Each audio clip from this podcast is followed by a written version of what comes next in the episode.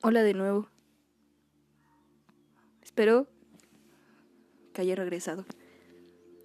Y pues como yo no tengo límite, voy a leer en esta ocasión el libro llamado Foucault para encapuchadas. Y los autores son Manada de Lobos. ¿Lobes? Es un seudónimo de un grupo anarquista voy a empezar por el primer capítulo, como la primera hoja. Y dice así. Experimenten, pero no dejen, de tener en cuenta que para experimentar hace falta mucha prudencia. Vivimos en un mundo más bien desagradable, en el que no solo las personas, sino también los poderes establecidos, tienen interés en comunicarnos afectos tristes.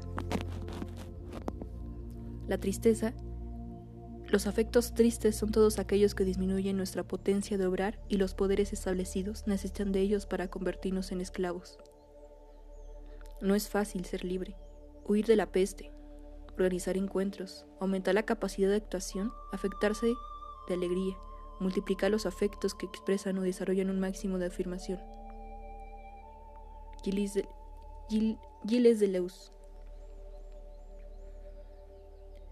Devenir manada. Este libro es una acción. Robin Morgan. Yo es Bruma. Vanias Cales. Este libro, todos los libros, son escritos por una constelación. La constelación de este libro en particular, de todos nuestros libros en particular, podría llamarse luditas sexuales. Pero esta vez se llama manada de lobos. Devenir lobos.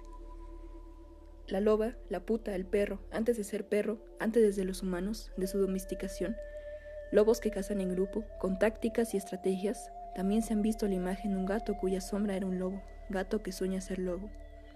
Lobo, con X, sin género, con su organicidad desterritorializante, sus anomales, sus estepas, mujer loba solitaria, que elige no matar animales no humanos ni amamantar animales humanos. Y aunque parezca un libro, todos nuestros libros, de cuanto los libros venían a modificar las imágenes del mundo y crear nuevos otros mundos. Se trata más bien de una invitación a una fiesta, una línea de fuga de la fuga del control y del disciplinamiento entristecedor heterofascista que incluso nos copta con estos deseos de ser alguien en esta vida, reconocimiento, trascendencia, prestigio, tener un nombre. Las famas, la única que nos interesa es la mala. Sin embargo, Siempre habrá el policía que pregunta quién sos, qué sos, cuántos, ya nos cantó el profeta Evaristo de la Polla Records. ¿Quieres identificarnos? Tienes un problema. Qué pregunta obsoleta y sin relevancia aquella de la identidad, siempre concepto de circunscripción de la realidad a cuadros de referencia tales como documento o pasaporte o huellas digitales. Y todo el mundo sabe quiénes son los encargados de tomarte los datos y pedirte los documentos que hace pasar la singularidad de las distintas mareas, maneras de existir, de las formas de vida, por un solo y un mismo marco identificable, que pone coto a los ejercimientos múltiples, a las potencias, que prescribe cómo comportarse e ingresa suscepticiamente y por la fuerza las potencias a la moral. Qué enorme alegría entonces que no sepa quiénes somos, que no seamos como dicen que somos quienes parecen saber qué o cómo somos, que no se puede decir que de nosotras que somos una, que yo ya sé muchas y que nadie sepa cuántas. Hemos dejado de intentar adivinar el enigma que atormenta a Edipo. ¿Quién soy? ¿Quién soy? Oh, dímelo, oh, dímelo, Zaratustra, Zaratustra, descifra mi enigma. Huimos y saltamos los límites de nuestra propia persona, de la sedentaridad, del estado civil para atravesar los espacios del cuerpo sin fronteras y vivir en la movilidad deseante de más allá de la heterosexualidad, más allá de la heteronormalidad, sus territorios, sus repertorios. Más allá sin síntesis, sino contra, porque todas las fuerzas que nos habitan tejen una existencia singular, expresada abiertamente como provisoria, revocable, insignificante, inesencial, irrelevante, alegre y potente de venir cualquiera porque cualquiera que se abra a la multiplicidad y se exponga a merced de los encuentros puede devenir con y en nosotras, y nosotras en ellas. Impedir entonces, por cualquier medio, ser fijadas identitariamente, travestirnos para la guerra contra el heterocapitalismo y no dejarnos caer en la seducción de ser aceptadas, toleradas, invitadas a ser alguien elegible y de bien. Inventarnos como luditas, líderes ficticios, ficcionales, literarios, personajes conceptuales, disolver el yo en las manadas, gambetear la circunscripción hasta como oposición fugarnos como esclavos negras de las coronadas del territorio de los bioteropoderes, salir. Por fin, a los encuentros que nos harán más libres, es decir, más potentes. Cuestionar lo dado, vivir, sospechar del deseo. Vivir, existencias que perviertan la heterosexualidad como régimen político. Y así devenir caries en la estructura molar. Que se les pudra la boca al mascullar nuestros nombres, decir no y dejarnos caer perder la importancia personal y el relato autobiográfico. Autor. Esa figura en la que se concretan la individualidad, la genialidad, la, la heroicidad, características del sujeto moderno. ¿Qué hace importante o banal un libro según las características del sujeto moderno? ¿Qué hace importante o banal un libro según la afinidad con el etos de su demiurgio? Y no con las potencias que ese texto estimula en quien lee, Producimos aquí mediante esa escritura una forma de hacer y de deshacernos. Des o afortunadamente, muchas de las manos que compusieron estas piezas hoy tal vez se encuentren tocando las teclas y las partituras de las instituciones y o las tonadas de los institutos. Incapaces de encarnar en su presente aquello que se ha escrito, llenas de resentimiento, desafectación de miedos, de impotencias.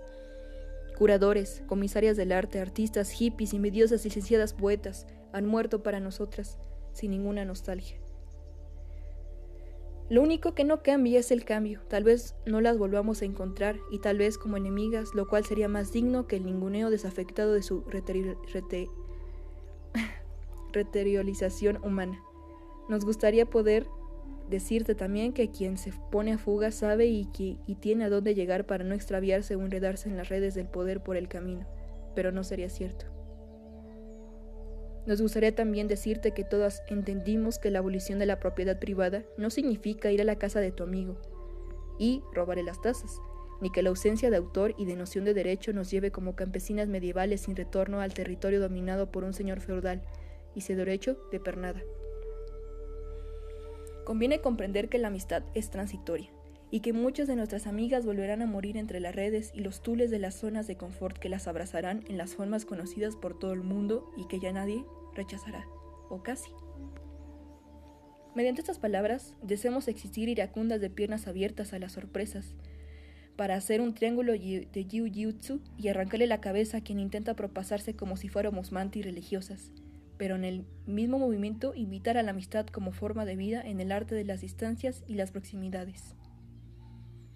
Todo lo que hemos creado es el proceso de agentes colectivos de enunciación como un campo de intensidad contra la identidad relacionada al reconocimiento, al narcisismo, a la reterialización epidemizante de las matrices heteronormativas, más coercitivas.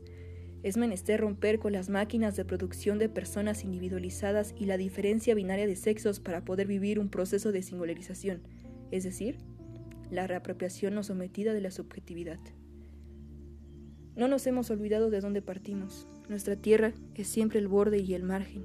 Inventamos un nuevo juego para jugar con nuevas cartas por fuera del campo del control del capitalismo, que circunscriben nuestras potencias al simple estado de tolerancia, de la anormalidad o aceptación de la variable menor.